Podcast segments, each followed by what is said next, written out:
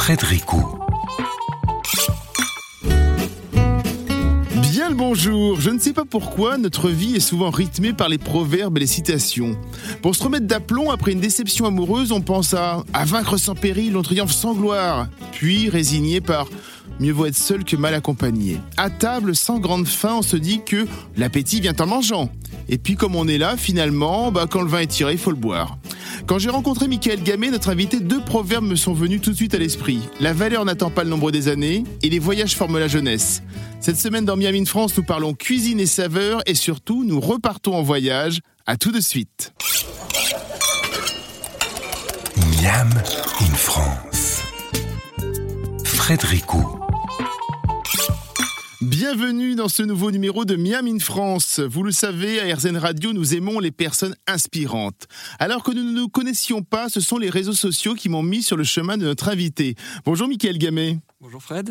Mickaël, vous êtes cuisinier, vous avez 26 ans, vous êtes le chef d'un nouveau restaurant qui a ouvert il y a quelques semaines à Paris qui s'appelle Mash. Jusque-là, rien d'extraordinaire, hormis le fait que ce que j'ai goûté de votre cuisine est délicieux. Maintenant, vous allez nous raconter le début de l'histoire. Alors, je vais démarrer juste un peu pour vous situer. Vous êtes originaire de Mout, en Franche-Comté, le village le plus froid de France, ah, c'est ça, C'est sa réputation. Euh, 176 jours de gel par an, un peu moins de 1000 habitants. Euh, vous faites votre lycée hôtelier dans la région et vous montez à Paris par la suite pour faire l'école Ferrandi, hein, c'est ça C'est ça, 18 ans, ouais. Alors racontez-nous un petit peu. Euh, ça a été un peu le chemin classique, en tout cas, de celui qui veut faire de la cuisine dans la région, qui part euh, sur l'école hôtelière de Poligny. Et ensuite, euh, j'ai décidé d'aller à Paris parce que j'avais un, une, per- une, euh, un contact qui était allé euh, l'année de- précédente. Donc, je l'ai un petit peu suivi. Et euh, l'école est assez réputée. L'envie d'entrer dans les maisons parisiennes. Et voilà. Est-ce que là aussi, justement, on, va parler voyage, mais évidemment, on ne cache rien aux éditeurs hein, dans toute l'émission, mais euh, déjà, juste de passer de Mout à Paris, c'est le choc?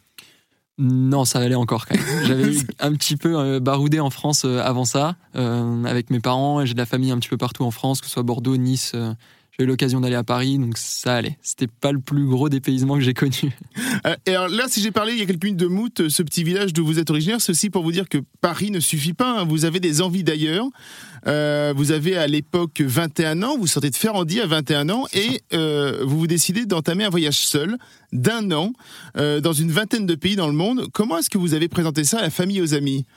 Je pars. C'est un peu Mes ça. chers parents, euh, je vole. C'est ça, ça a été un peu le- l'envie de, de montrer de quoi j'étais capable. Voilà, j'étais le, le petit Benjamin de la fratrie aussi, D'accord euh, de montrer à, à la famille euh, ce que je pouvais faire, et puis l'envie de- d'aller découvrir des, de- plein de choses, quoi. Et comment ça a été reçu le je pars pendant un an visiter le monde? Assez moyennement. On va dire qu'ils auraient préféré que j'aille euh, plutôt classiquement au travail et Oui. surtout après le après l'école. Oui. Mais finalement, euh, ça a été euh, plutôt bien reçu parce que bien préparé et euh, ils ont accepté le Vous départ. Quoi. Vous avez fait participer la famille justement au voyage en vous disant, en disant tiens, je vais commencer par là, voilà Je ce que je ai vais aller voir. C'est ça, vous les avez, vous les avez rassurés? Je leur ai montré l'itinéraire pour. Euh, je leur ai dit au moins des nouvelles une- au moins une fois par semaine pour que ça ça détende un peu l'atmosphère. Qu'est- Qu'est-ce qui vous a attiré dans, dans le choix des pays? Là, on, on va un petit peu euh, parler au fur et à mesure de l'émission des différents pays que vous avez visités et surtout des différentes cuisines, hein, parce qu'on est Ouais. dans une émission de cuisine, donc on va parler des saveurs, on va parler de, de- de- des gestes, on va parler des gens que vous avez rencontrés. Les premiers choix, po- comment ils se sont faits? Alors ça a été un, un entremêlé de- d'endroits où je voulais aller en termes tourisme pur. D'accord. Des choses que j'avais envie de voir tout simplement. Et euh, des cuisines qui m'avaient hein, toujours un peu tenté comme euh, l'Inde, euh, la Chine, la Thaïlande. euh, bon, beaucoup l'Asie là pour le coup. Mais après, voilà, par exemple, la Tanzanie dont on va parler, qui est le premier pays, Ouais. euh, c'était un pur rêve de gosse de, de faire les safaris et de, de voir ces grands paysages. Euh, L'Amérique du Sud, c'était aussi l'histoire d'être pendant cinq mois sur un continent qui parle la même langue et de me perfectionner en espagnol et au- du coup d'avoir accès à plus d'informations au niveau cuisine, de pouvoir parler avec les gens et tout ça. Justement, vous parliez anglais, espagnol déjà avant de partir? Alors anglais plutôt bien et espagnol euh, vraiment scolaire euh, assez basique. Oui. Enfin, au moins, vous pouviez vous débrouiller en anglais, quoi. Ouais. C'était certain. quoi. Ça c'était assez euh, assez acquis. Est-ce que la cuisine, c'est un langage universel? Est-ce que quand vous arrivez, euh, là on va parler en général, est-ce que vous arrivez dans un pays et vous commencez sensiblement à discuter avec les gens dès qu'ils vous voient après avec les couteaux faire des choses, etc. Ouais. Moi, je dirais que- et que vous avez cette, cette même, on va dire, euh, cette même passion qui est mondiale finalement. Je dirais que au-delà de la cuisine qui a un langage universel, c'est manger surtout. Oui. vraiment à table où là on, se retrouve avec les gens, là il n'y a même pas besoin de parler la même langue pour pour apprécier. Ça se voit dans les yeux, etc. C'est ça, la gestuelle. Hmm. c'est ça. c'est ça, pas, pas besoin de, parler. On, va faire une petite pause et donc on prend bientôt l'avion avec notre invité Michael Gamay pour se retrouver donc en Tanzanie. Il a un petit peu spoilé et allez, on s'envole très vite. Miam in France. Frédéricot. De retour dans Miami France et nous voyageons avec notre invité aujourd'hui, Michael Gamay, jeune chef de 26 ans. Il a entamé à 20 ans un tour du monde pour découvrir, comme disait Jacques Brel, ce qu'il y a derrière la montagne. Euh, et vous commencez, donc on, l'a un petit peu dit avant la pause, Michael, par l'Afrique et plus précisément par la Tanzanie. Pourquoi ce pays particulièrement, euh, plus qu'un autre, surtout en Afrique? Et c'est le Kilimanjaro qui vous attire, c'est ça C'est l'image euh, touristique? Alors j'avoue que le départ, ça peut ressembler à un départ de, voyage assez classique et assez standard. Oui. Euh, l'envie d'un dépaysement choc un petit peu. Et, euh, et le, rêve de gosse de, de, voir, euh, de voir ces safaris, ces animaux, etc. après, la, la, Tanzanie est un immense pays quand même. C'est ça. Il y a beaucoup, beaucoup de, de climat entre la côte ou les alentours du, du Kilimanjaro.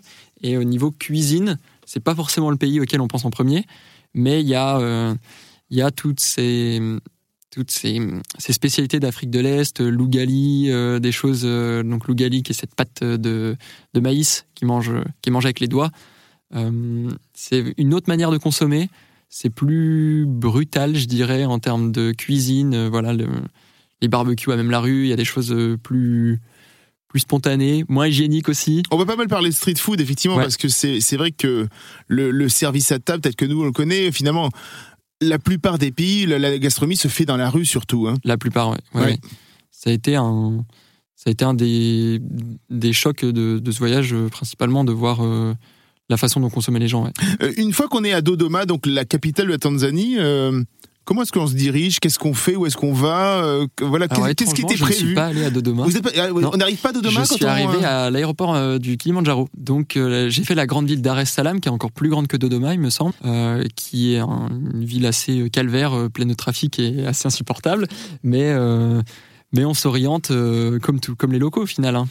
Oh. Ça veut dire quoi s'orienter l'éco C'est-à-dire qu'on arrive avec un, on arrive avec un guide du routard dans la poche et puis on se dit tiens, je vais aller là? Ouais, c'est assez ça. Ou alors on, demande tout simplement aux gens euh, les directions. Les... Une fois qu'on tombe sur la, station de bus euh, de la ville, euh, c'est assez facile de s'orienter. C'est un choc pour le jeune franc-comtois que vous êtes, ce premier pays? C'est plutôt un choc. Alors j'avais la chance d'être avec un ami pour ce départ. donc je suis pas parti seul. Il est rentré, il est resté deux semaines avec moi. Il est rentré ensuite. Euh, ça a aidé aussi un petit peu. Mais euh, ouais, c'est un choc dans la. C'est tout de suite une, une prise de, de repère euh, obligatoire, en fait, de devoir se débrouiller pour les transports, les, là où dormir, où manger, mais c'est une liberté folle aussi. Donc c'est ça qui est bien. Justement, là où manger, où est-ce qu'on mange, où est-ce qu'on va, comment on se repère? Est-ce que bon, l'avantage aujourd'hui effectivement, c'est qu'on a Internet et qu'il y a beaucoup de blogueurs qui ont fait des choses et qui racontent où ils se sont arrêtés, etc. Vous vous êtes servi effectivement de ça pour, Alors, euh, trouver des, petits, des plans sympas mais, plus tard, ouais. Ouais. et en Tanzanie justement, parce que là on est pour le moment en Tanzanie, comment vous êtes débrouillé pour euh, trouver du bon et pas mal à l'instinct, là où, là où ça a l'air bon. Euh, vu que justement c'est cuisiné à même la rue, on a, on a la vite, très vite la possibilité de voir ce qui a l'air attrayant ou pas. Quoi. Et, les odeurs, les couleurs, les, et après, quand on est sur la côte euh, et qu'on voit euh, des poissons qu'on a l'habitude de voir, mais qui, qui ont l'air euh, d'une fraîcheur incroyable, qui sont quatre fois plus gros que ce qu'on connaît, ou la langouste qui coûte, qui coûte 5 euros, ben on se rue dessus. Ça, c'est assez classique. Votre œil de cuisinier rentre en jeu, je veux dire, l'œil professionnel voit tout de suite qu'il il y, a, y a du potentiel et que ça va être très bon Ouais, oui, oui, quand même. Il y a, y a une faculté à voir un petit peu ce qui ce qui a l'air euh, ce qui a l'air intéressant ça c'est mhm. sûr. Euh, et après c'est il y a des mauvaises surprises aussi parfois mais c'est assez instinctif euh. les mauvaises surprises c'est dans quoi? C'est par rapport au goût auquel on n'est pas habitué ou alors c'est par rapport à un produit qui est moyennement frais? Ouais ça alors ça peut être un peu des deux. Alors des fois dans les intitulés de plats et dans la traduction ça peut être un petit peu bancal et du coup on se retrouve avec un truc très pimenté ou ou, ou l'inverse assez spécial Mais euh, c'est aussi la magie du, de l'imprévu, quoi. Qu'est-ce que vous avez retenu de, de, de cette cuisine tanzanienne? Alors, il y a des choses comme euh, les tentacules de poulpe à même la rue euh, qui, qui trempent dans les, du sel et du piment. Ça, c'est un truc assez, euh, assez vif. Ensuite, tous les fruits de mer hein, sur Zanzibar et la côte. Lougali, dont je parlais tout à l'heure. Oui. Et, puis, et puis, aux alentours du Kilimanjaro, une plantation de, d'avocats et de bananes. Là, c'était top. où J'ai dû manger le meilleur avocat, je pense, de, de ma vie. Aujourd'hui, nous recevons un jeune chef globetrotter, Michael Gamay. On continue le voyage avec lui juste après cette petite pause. Miam in France. Frédéric Roux. Miam in France et l'on sort de l'Hexagone aujourd'hui pour voyager avec le chef Michael Gamay. Au moment de la pause, nous en étions en Tanzanie et puis changement de pays, vous faites le choix de partir au Népal.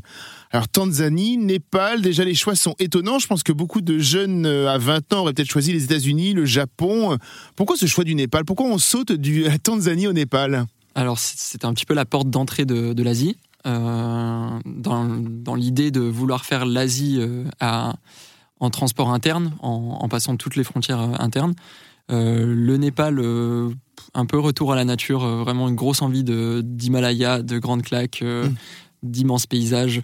Et j'avais au moins une dizaine de, de copains qui m'avaient recommandé ce pays. Voilà, c'était. je, je regrette pas du tout ce choix. C'était un an, un, une- un petit, une petite année après le, le gros séisme qu'il y avait eu là-bas. Euh, donc le pays était assez, assez ravagé, assez, euh, avec une atmosphère assez particulière. Et, euh, mais l'arrivée à Katmandou est, est assez incroyable. Cette ville a une énergie euh, folle. C'est assez, voilà, assez Qu'est-ce qui, vous interpelle justement cette énergie folle? Qu'est-ce que ça veut dire? Qu'est-ce que qu'est-ce que vous voyez? Qu'est-ce que vous sentez? Comment Quelles sont les premières sensations entre déjà déjà entre les deux villes, entre Ouais. enfin entre les deux villes, entre la Tanzanie et le Népal Euh, Qu'est-ce qui change d'un coup là? Bah, c'est un, c'est un premier pas dans, dans la frénésie de l'Asie. Quoi. C'est. Ça va à toute vitesse. Il y a beaucoup de monde, il y a beaucoup de scooters, il y a beaucoup d'informations. Il y a énormément de melting pot aussi. Plus on arrive dans le centre de Katmandou et le quartier de, de Tamel, qui est le centre-ville, où là, on a l'impression d'être dans un, dans un village touriste gigantesque, euh, où il y a un restaurant mexicain en face d'un club de striptease, en face de... C'est, tout est mélangé, c'est assez fou d'avoir ça en plein milieu d'une capitale euh, d'un pays très très religieux et voilà c'est assez euh, hors du temps et, et hors du monde presque ce- cette ville Euh, voilà c'est un point de départ de plein de treks et plein d'expéditions super intéressantes Quand on prépare aussi le voyage, j'imagine qu'on va taper sur Google gastronomie népalaise pour voir un peu ce que. J'imagine qu'il y a des choses que vous avez eu envie de manger, de découvrir. Euh, c'est comme ça que vous avez fait? Vous vous êtes dit tiens, je veux manger ça? Enfin, j'ai un peu livré ma confiance à- aux gens qui travaillent dans les auberges Oui. qui sont les locaux du coup et euh, de demander euh, où est-ce que tu manges euh, le meilleur dalbat qui est le plat national par exemple de- du Népal Qu'est-ce que tu- c'est l'albat alors c'est un plat qui peut ressembler à des currys indiens c'est un, un dôme de riz Ouais. avec plusieurs, euh, plusieurs currys, mais principalement végétariens. Euh, voilà, curry de légumes, un petit chutney de menthe, les choses qu'on vient manger avec le pain et, et le riz. Et euh, voilà, donner un petit peu la parole à ceux qui, qui sont locaux et qui connaissent finalement très bien. Ils m'ont recommandé quelques adresses, euh, des, des pâtisseries népalaises que je connaissais pas du tout. Euh, voilà le, Qu'est-ce qu'on trouve dans les pâtisseries népalaises alors des trucs très sucrés et très lactés, un peu comme les pâtisseries indiennes, mais euh, voilà, assez réconfortante à tremper dans le, dans le thé ou dans les choses comme ça, c'est plutôt pas mal. Il y a le barfi par exemple, qui est une, une réduction de lait, qui donne une sorte de petit calisson, comme un petit calisson d'ex. Euh, super, euh, super bon. Très rapidement, vous êtes intéressé aussi aux gestes en cuisine parce que j'imagine que quand on est cuisinier et qu'on se déplace dans le monde, on essaie d'aller voir d'autres cuisiniers ou d'autres personnes qui font euh, la cuisine en face pour voir peut-être des gestes différents. Comment est-ce que vous expliquez aux habitants et aux gens que vous rencontrez que voilà, vous êtes cuisinier, que vous voulez un petit peu voir le monde et voir ce qui se fait en Ouais. cuisine? Alors euh, l'idée de base, ça a été de d'imprimer euh, un petit message sur un papier euh, dans les langues euh, à chaque fois où, là où j'allais, le montrer aux gens, expliquer que j'avais ce projet de, de de me renseigner maximum sur la cuisine, de documenter, etc. Euh, donc aussi de demander un petit peu la permission de prendre des photos, de C'est ça, on parlera des photos effectivement Ouais. plus tard quand on parlera de votre livre.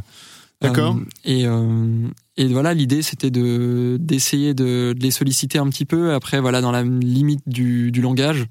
Et euh, Vous êtes accepté rapidement par euh, les gens que vous rencontrez? Ouais, ouais, Ouais. ouais, assez rapidement. ouais.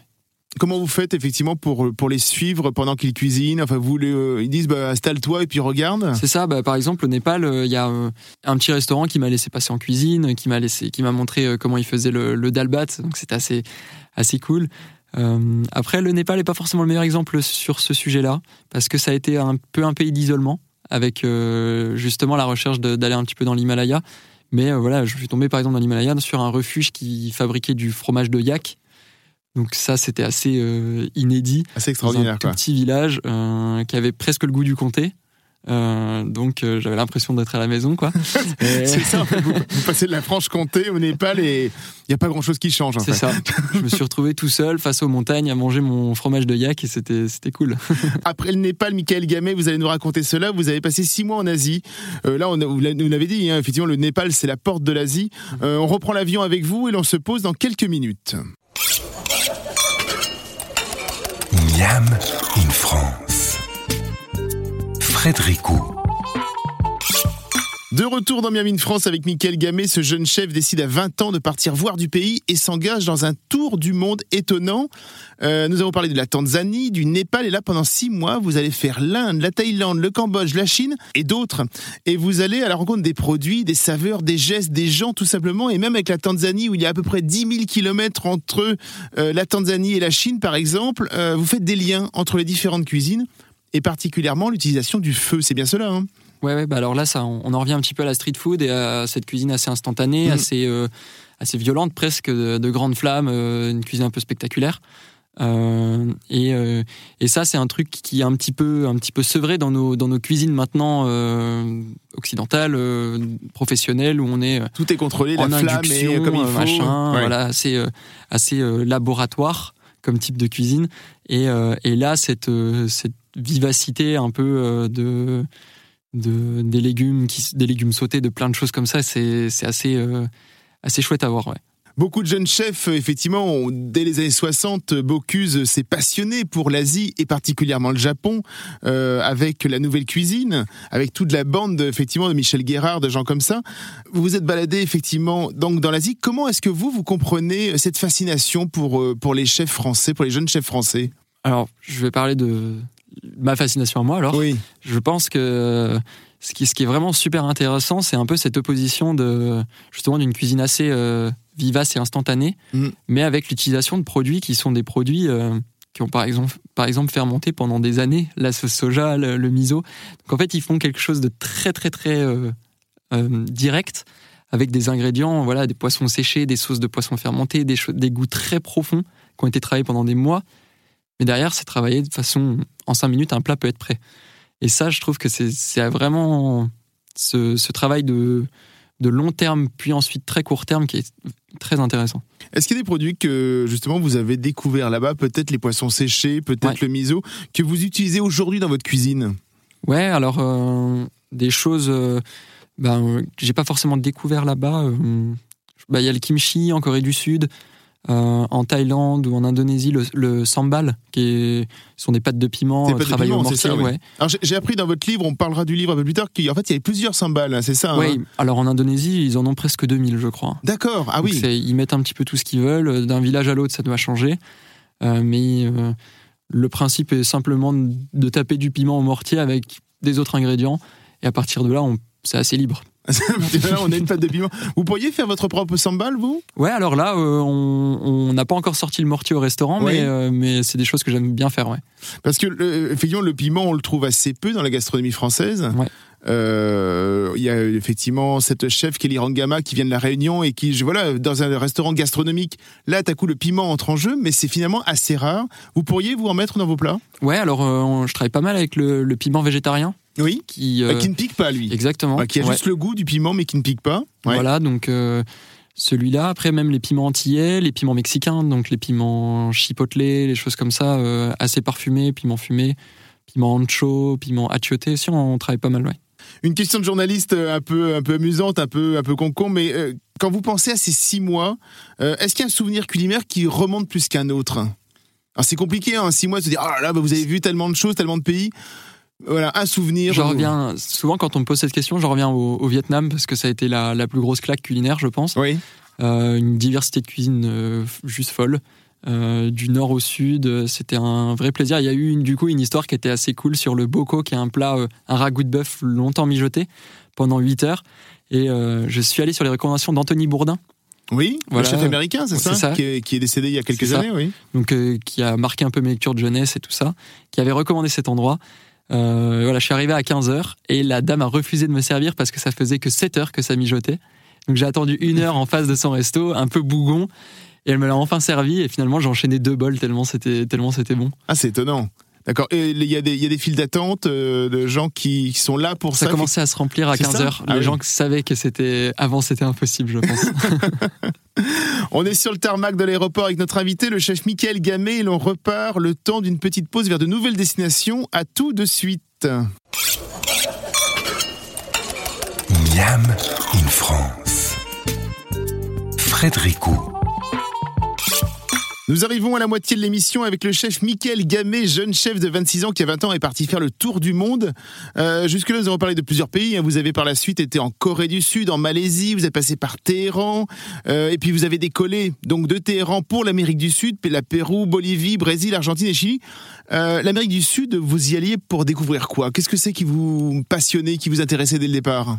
Euh, Parce que là aussi c'est immense, hein, donc euh, on, on démarre, euh, on est on est un tout petit point sur une immense carte, quoi. Le, le point d'entrée était le, le Pérou, qui est, qui était un, un- qui est un peu référencé depuis quelques années comme le, le- la première destination mondiale. Oui. Euh, voilà, donc pareil, une cuisine euh, pleine de diversité. C'est, ils ont un- une variété d'ingrédients euh, très très large. Oui. Euh, voilà, 3000 variétés de pommes de terre, une 300 de maïs, des choses comme ça. Et plein de climats différents. Je crois qu'ils ont 30 des 33 climats sur Terre.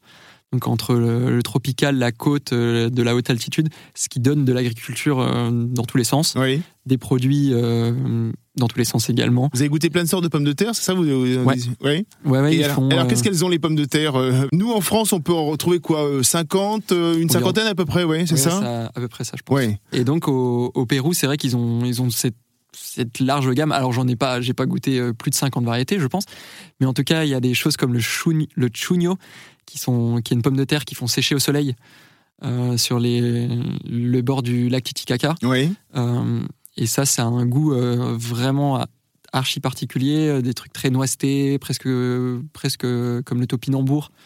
Des pommes de terre avec des textures plus fermes. Vous prenez des notes au fur et à mesure pour dire tiens, quand je serai en cuisine, il y aura peut-être des idées à prendre là-dessus? Ouais, ouais, carrément. Ouais. C'est vrai que j'écrivais euh, presque tous les soirs en rentrant dans l'auberge de jeunesse ou dans, ou dans la tente. Euh, mais euh, c'est vrai que j'ai, j'ai pris des notes au fur et à mesure pour, pour rien oublier. Euh, Faire un choix euh, de, de pays, c'est aussi ne pas choisir d'autres pays. Euh, vous n'êtes pas allé en Amérique du Nord, vous n'êtes pas allé en Europe du Nord. Vous avez fait, on l'a dit au début, euh, en Afrique juste la Tanzanie. Donc euh, vous n'êtes pas allé dans d'autres pays d'Afrique. C'est prévu ou pour le moment vous ne vous y voyez pas? Euh, c'est pas prévu pour le moment. D'accord. Il y a, des, il y a d'autres pays qui sont prévus euh, que je rêve, mais euh, on aura l'occasion d'en reparler peut-être. Euh, mais non, c'est pas prévu. Je pense qu'il y a eu des. Il y a eu aussi un- une réalité de budget, je pense, de pas aller en Amérique du Nord et en Europe, et l'envie de voilà le- de m'attaquer à des gros morceaux, euh, l'Asie, l'Amérique du Sud, qui, qui m'ont toujours un peu fait de l'œil.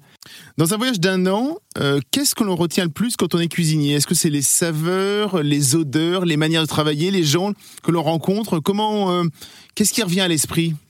Je pense que c'est un entremêlé de, de tout ça. Oui. Le- l- après, la, la première chose, je pense que ça a été un petit peu la remise en question de, de, de qu'est-ce qui est bon. Parce qu'en sortant de, de l'école, euh, c'était beaucoup, euh, beaucoup lié à, aux produits d'excellence, aux produits nobles, à, à la dimension de, de la maison étoilée, ou, etc.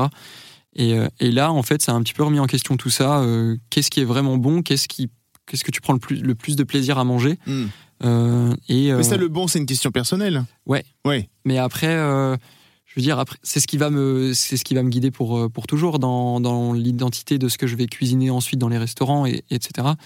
Euh, c'est un petit peu trouver la, la, la complexité dans la dans la simplicité, dans l'utilisation de ces produits euh, euh, voilà, arriver à sublimer la pomme de terre, je trouve ça plus intéressant qu'arriver à sublimer la, truffe ou le foie gras, par exemple. D'accord. En fait, c'est arriver à sublimer des produits simples. C'est ça. Et je trouve que des, pays comme ça qui, font face à, des, à, peut-être un peu moins de moyens ou qui ont de l'agriculture plus basique, euh, je pense, je sais pas, à la, à la Mongolie où il y a vraiment très très peu d'agriculture, presque rien.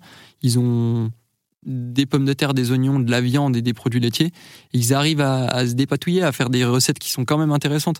Et ça, je trouve ça, je trouve ça louable comme, euh, comme méthode. Juste après cette nouvelle petite pause, nous allons appeler un autre voyageur que vous connaissez certainement et que les auditeurs d'Erzen ont certainement déjà vu sur leur petit écran, le globe cooker Fred Cheno. À tout de suite. Miam in France. Frédéricot. Miami in France, on fait un tour du monde aujourd'hui sur RZN Radio avec un cuisinier globe-trotteur, Michael Gamet. Et j'avais envie euh, d'appeler un autre cuisinier globe-trotteur qui lui aussi a fait le tour du monde gourmand entre 2007 et 2014. Lui, c'était pour l'émission Les Nouveaux Explorateurs sur Canal+. Bonjour Fred Cheno. Bonjour Fred. Notre invité Michael Gamet, en sortant de l'école Ferrandi, est parti faire un tour du monde pour aller à la rencontre des gens et des saveurs. Euh, vous aussi, vous avez énormément voyagé durant l'émission. Vous avez rencontré quantité de personnes, goûté quantité de plats. Euh, vous avez des souvenirs marquants et gourmands de ces voyages bah, ça, n'est qu'un morceau de souvenir, c'est ça. je, pense que c'est le propre du voyage déjà. Hein. C'est ça, mais quand, quand euh, vous, vous liez le voyage à la découverte culinaire, bah, c'est un peu le, le, combo gagnant.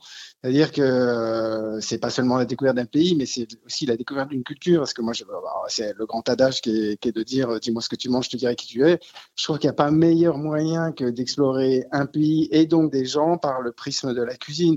Parce que qui dit cuisine dit effectivement euh, à la fois la culture et l'histoire de tout un pays. Oui, on comprend à la fois une culture, une économie, une, façon de travailler. Et puis j'imagine que quand on se balade dans le pays, on voit aussi euh, les différentes cuisines en fonction du littoral, en fonction de la montagne, en fonction de tout ça, c'est ça bah, c'est-à-dire que on comprend la géographie, je veux dire quoi. Le, fait de voyager, je trouve qu'on comprend. Euh, enfin, quand on, quand on va dans, dans en Asie ou en Amérique du Sud, etc. Là, on, comprend ce que c'est finalement le locavore, parce qu'en fait, euh, l'idée, bah, c'est de faire avec les moyens du bord et c'est de faire avec bah, ce qu'on va trouver dans la mer ou dans l'eau si, on habite euh, près de la mer ou d'un lac, euh, de, la forêt, de la. Enfin, en fonction de, ce qu'il y a autour de nous, la cuisine va, être directement impactée. Et c'est en ce sens-là où là, on comprend absolument ce que c'est que le locavore. Mm. Et on en, tire des leçons, bien entendu. Il y, a souvent des jeunes chefs français qui partent découvrir des saveurs ailleurs. Nous en parlions tout à l'heure avec Michael. Euh, L'Asie est très souvent citée hein, dans les références des jeunes chefs. Est-ce qu'il y a des pays euh, que vous trouvez sous-estimés d'un point de vue culinaire et dans lesquels on pourrait euh, justement rapporter des saveurs intéressantes? Bah, on ne jure que par l'Asie, mais alors certes c'est quand même un monument l'Asie au niveau de la découverte des, saveurs, mais je trouve qu'il y, a des effectivement il y a des pays et même un continent qui est un peu, euh, un peu sous-exploité, je dirais, l'Afrique. C'est vrai que euh, on est, on est peu, euh, peu enclin, peu emprunt de, de cette culture culinaire qui est assez incroyable. Alors mm. peut-être moins diversifiée que ce qu'on peut retrouver en Asie du Sud-Est, mais, mais, mais il y a des goûts extrêmement intéressants, des épices inconnues, et, et je pense que là, ce serait bien qu'il y ait un petit coup de flash quand même sur, sur, ce, sur, ce, sur cette cuisine-là. Oui, ça pourrait, être une sorte de, ça pourrait être une sorte de nouveau terrain de jeu, on va dire, pour rapporter des choses intéressantes et les inclure dans la gastronomie française ah, bah, à, tout niveau, mais ça c'est le propre de, de, de l'exploration culinaire. Mm. Euh, c'est clair que l'idée c'est quand même, bah, surtout quand on est cuisinier euh, comme comme comme Michael et comme moi, euh, je pense que c'est quand même tout le bénéfice. C'est quand même d'aller euh, dénicher, d'aller chaparder, d'aller en fait se créer une sorte de à la fois de papillothèque, mais pas seulement. L'idée c'est pas non plus de faire un catalogue de goûts. C'est euh, ce qui est intéressant à travers l'exploration le, culinaire et c'est la restitution. Moi je le vois à travers ce que je, je fais dans mon restaurant en Grèce c'est-à-dire que je restitue tout ce que j'ai appris. Alors pas seulement en termes de goût, d'association, mais, mais aussi en, en, en termes de en termes de culture, d'héritage, de patrimoine, c'est-à-dire que euh, on apprend euh, aussi bien, bien sûr, une, une, découverte du goût, mais aussi euh, des techniques de, pliage, de, de, de, cuisson. Et je pense que c'est un peu tout ça qu'il faut mettre ensuite dans sa cuisine, surtout quand on a un restaurant Alors justement, vous l'avez dit, hein, vous partagez euh, aujourd'hui euh, votre vie entre Paris et Paros. Déjà, je trouve ça drôle euh, par rapport au nom. Paros en Grèce, donc Il Grec Stoufred. Hein. Comment ça se passe? Comment, qu'est-ce que justement, qu'est-ce que vous cuisinez? Qu'est-ce que vous proposez dans ce restaurant? Bah, Justement, je, je vais, j'aurais quand même tort de de, pas de pas tout ce que j'ai pu apprendre de l'année chapardée à travers le monde. Et, et l'idée de ce restaurant, c'est bah, c'est de de rendre hommage en fait à, tous ces gens qui euh, m'ont consacré euh, du temps, qui m'ont ouvert leurs portes, leur cœur, euh, qui m'ont donné plein de tuyaux. Et, l'idée de ce restaurant, c'est vraiment de, donner, voilà, de, donner tout ce qu'on m'a donné à mes clients. Et c'est de leur proposer une sorte de tour du monde. Alors, on ne tombe pas dans le folklore non plus, c'est pas ça. Mais, mais à ma façon, c'est de faire voyager mes, mes clients et surtout leur restituer tout l'amour qu'on m'a donné. Enfin, si, si je peux, si je peux m'exprimer comme ça, parce que je considère que la cuisine, c'est avant tout une histoire d'amour. Et, euh, l'idée, c'est effectivement, en, un dîner, bah, de faire un petit peu la synthèse de, tout ce que j'ai pu apprendre euh, à travers mes explorations euh, à travers le globe. Merci Fred Une dernière question. Est-ce qu'on vous revoit bientôt à la télé? Oui, absolument. Ah. pour le coup, pour le coup, euh, comme, quoi, l'exploration peut, aussi euh, se contenir euh, dans, notre bel hexagone. On va bientôt me revoir à partir du mois de février. Et là, l'idée, c'est d'aller à la rencontre de, de, gens qui nous nourrissent c'est-à-dire des agriculteurs, des pêcheurs, en fait, de vous restez, en, vous restez en métropole, quoi. Ouais, exactement. Très bien. Et, on perd pas au change, je vous le garantis. Merci beaucoup, Fred Cheno. Merci, à très très bientôt. Au revoir. À bientôt. Merci. Parce qu'il fallait bien que Michael Gamay partage sa fantastique expérience auprès du plus grand nombre. Il a tout écrit dans un livre, un magnifique livre. Nous en parlons juste après un peu de musique. Miam in France. Frédéricot. Il fallait bien mettre tout cela à plat pour partager cette expérience. Vous avez fait paraître, Michael, en audition, un magnifique livre qui s'appelle Manger et vivre, que l'on peut trouver sur votre site internet. On donnera euh, l'adresse plus tard. Euh, C'était une, évidence de, faire un livre pour parler de ce que vous avez vécu Alors ouais, le format de livre a, toujours, été la première idée. Euh, J'ai pas pensé à un documentaire ou à du vlog ou à des choses comme ça. Je voulais vraiment partir sur un livre. Euh, tout simplement parce que j'adore les livres. le format voilà, des pages à tourner. Euh, et il y avait aussi l'envie de faire des photos. C'est ça. Euh, On va parler des photos justement. Vous êtes parti avec votre appareil photo surtout. Hein. C'est ça. C'est ma passion secondaire après la, après la cuisine. Euh, que je pratique. Et ça se voit, les photos sont sublimes. Merci.